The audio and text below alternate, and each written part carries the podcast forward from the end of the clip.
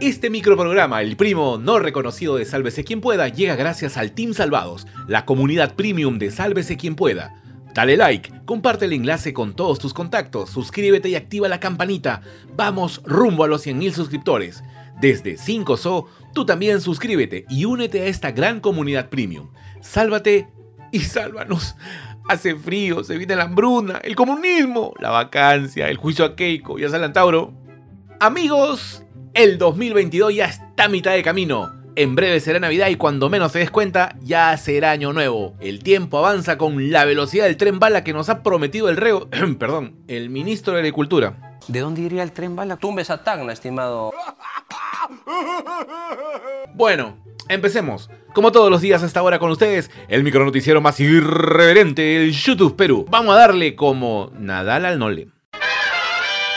Anoche, en una edición extraordinaria de Sálvese quien pueda serio, la capitana y Astroboy entrevistaron al ministro del Interior Dimitri Senmache, quien de arranque, en primera, soltó esta pepa sobre la búsqueda de Bruno y del otro sobrinísimo del precio. Yo lo que le he puesto es plazo a todos los, todos los mandos de la policía para ir cumpliendo sus funciones. Cada uno de ellos tiene una función este, puntual que cumplir. Si es que no lo hacen en el tiempo, están en plena evaluación, se le ha dicho. Senmache también dijo que con Aníbal López todo cool, todo normal, a pesar de los tweets. Y es lo que después él se corrigió. Él dijo que se había equivocado y que las personas se pueden equivocar. Perfecto. Aprovechamos este momento para comunicarles que hoy no habrá programa serio de Sálvese quien pueda. La capitana y Astroboy vuelven recargados el viernes a la misma hora de siempre, 5 de la tarde. ¿Quieren verlos más seguido? Suscríbanse al Team Salvados.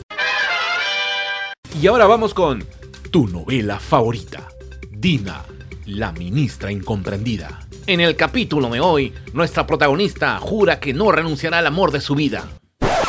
Perdón, que no va a renunciar al ministerio, ni a la vicepresidencia, ni a seguir cantando en los consejos de ministros. Y este ha sido el pretexto perfecto para la derecha y para los señores del APRA y el Fujimorismo que han buscado el pretexto perfecto para ir sobre la vacancia, para seguir atacando al presidente. Nosotros sabemos eso. Y acá no hay ninguna renuncia y acá no hay ningún acto de esa naturaleza.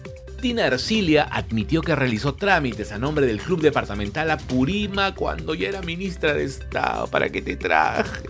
Pero aseguró que lo hizo porque la actual presidenta no ha firmado su representación legal en registros públicos. Ay, ay, ay. Y lo que se ha venido haciendo en esta temporada es regularizar aquello que empezó en el 2019. Eso es lo que se ha venido haciendo.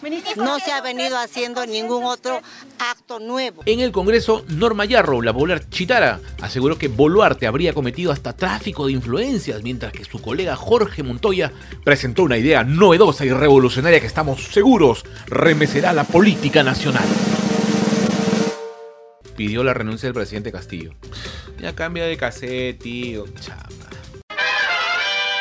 Y porque lo prometido es deuda, el abogado del presidente Castillo llegó a la fiscalía y presentó un recurso pidiendo la nulidad absoluta de la investigación iniciada contra el mandatario. El fiscal de la Nación ni ningún órgano de justicia puede investigar, puede encausar, puede procesar, acusar o sentenciar al presidente. No se puede. Cuando la Constitución dice que no se puede acusar, quiere decir que no se puede perseguir, quiere decir que no se puede procesar, quiere decir que no se puede encausar. Siguiendo con el floro, Benji dijo que si no aceptan su pedido, presentará una medida cautelar ante el Poder Judicial. En tanto, el tío Aníbal dijo que el presidente tiene derecho a presentar ese tipo de recursos. Pedazo de muchachito tonto, te lo explico como coquito. El presidente tiene derecho a hacer uso de los recursos que le faculta el Estado. Uno de ellos es, por ejemplo, la nulidad de esa decisión mm, en vista de que contraviene expresamente el artículo 117 de la Constitución. El ministro del Interior también se refirió a la investigación fiscal en la que se incluyó al presidente. Una persona que está frente a un cargo público está expuesta a cualquier tipo de denuncia y a cualquier tipo de, de señalamiento. Nada más, ese señalamiento, esas denuncias se podrán investigar, se tendrán que investigar, perfecto, pero a todas las personas son inocentes salvo que se le demuestre lo contrario. Tremendo aporte, ¿ah? En fin, como dijo la JJ, next. Ayer 31 de mayo, día que se recuerda uno de los terremotos más devastadores en el Perú que dejó más de 70.000 muertos en Ancash, se llevó a cabo un simulacro de sismo en Lima. A las 10 de la mañana sonaron la mayoría de celulares, no todos, ¿ah? por si acaso, porque también se estaba probando el CISMATE, red de alerta temprana que está implementando el gobierno. A diferencia de otros años, la ciudadanía participó activamente en el simulacro nacional Multipeligro, en el caso de la capital, el entrenamiento simuló un movimiento sísmico de 8.8 grados con posterior tsunami y que tuvo su epicentro en Chorrillo. El Palacio de Gobierno, el Congreso y todos los edificios públicos se evacuó al personal de manera ordenada. Que estemos muy atentos a los simulacros que vamos a realizar. Solamente hay que recordar lo que sucedió en 1970 con el terremoto ¿no? que tuvo su epicentro en el norte del país. Decenas de miembros de las brigadas de INDECI, del CON y de equipos de rescate de las fuerzas policiales y militares también participaron de este simulacro. Los escolares también se unieron al ensayo. Nos complace de que el sistema educativo tenga una respuesta positiva. Hemos estado en, la institución educativa inicial. Eh, allí los, los niños de 5, 4 eh, y 3 años pues tienen una respuesta adecuada. ¿Por qué se llama multipeligro? Porque el entrenamiento era diferente en cada región del país. Debe utilizar el 119, que es la única comunicación que debe mantenerse en caso de sismos, tsunamis o emergencias eh, desastres naturales. Así que ya saben, es de buen ciudadano participar de todos estos entrenamientos y en caso de una real emergencia no te apeligres, ¿ah?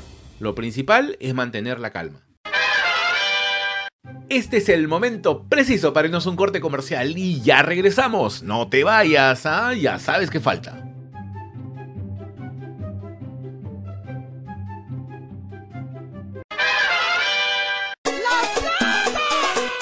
todavía te queda un sencillo en tu AFP, esta era la noticia que estabas esperando. Ya fue publicado el reglamento para el retiro extraordinario de hasta 18.400 soles de tu fondo. Podrás hacer tu solicitud de retiro desde el 13 de junio hasta un plazo de 90 días después de esta fecha. El primer desembolso, equivalente al valor de una UIT, o sea 4.600 soles, será en un plazo de 30 días. El segundo desembolso, también de una UIT, en otros 30 días. Y un tercer depósito del saldo 30 días después. Ahora vamos con el mega mix de noticias. El bad boy Javier Arce, titular del Midagri, fue entrevistado en RPP por Omar Mariluz y dejó mucho que desear. Dijo que no tiene procesos judiciales abiertos y que a pesar de los cuestionamientos en su contra, no ha pensado en renunciar al cargo. ¿Recuerdan que hace unos días Castillo dijo que la hambruna solo iban a sufrirla los ociosos? ¿Sí? ¿Recuerdan? Sí. Bueno, Ahora, Malcri Carmen salió con la pierna en alto y le respondió el presi. Dijo que es una vergüenza que llame ociosos a los peruanos y que si no hay oportunidades es porque el gobierno no hace nada. Tranquila, María Joaquina. Elvia Barrios, presidenta del Poder Judicial, anunció que el 17 de junio se realizará un Consejo de Estado para plantear soluciones a la grave crisis que atraviesa el país. Sobre el proyecto de ley que anunció Peter Castell para eliminar la inmunidad de altos funcionarios, Barrios opinó que se debe evaluar con qué intención lo ha propuesto el profesor. A través de un oficio, Joe Biden invitó a Peter Castle a participar de la novena edición de la Cumbre de las Américas. El profesor no lo dudó ni un segundo y ya pidió permiso al Congreso para asistir al evento que se desarrollará del 7 al 12 de junio en Los Ángeles. A propósito de Estados Unidos, un niño de 10 años, sí, 10 años, fue detenido por amenazar con desatar un tiroteo masivo en Florida.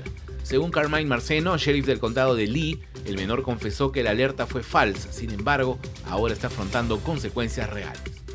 ¡Listo! ¡Nos vamos! Si te gustó este micronoticiero, dale like, comparte el enlace con todos tus contactos, suscríbete y activa la campanita. Vamos rumbo a los 100.000 suscriptores gracias a tu ayuda. Y si quieres ser parte del equipo de producción, únete al Team Salvados desde 5 soles. Si no sabes cómo, aunque ya deberías a estas alturas, en la caja de descripción te dejamos un link con un rico tutorial. Hasta mañana amigos, nos vemos. Chau, chau, chau, chau, chau, chau, chau, chau. Chau.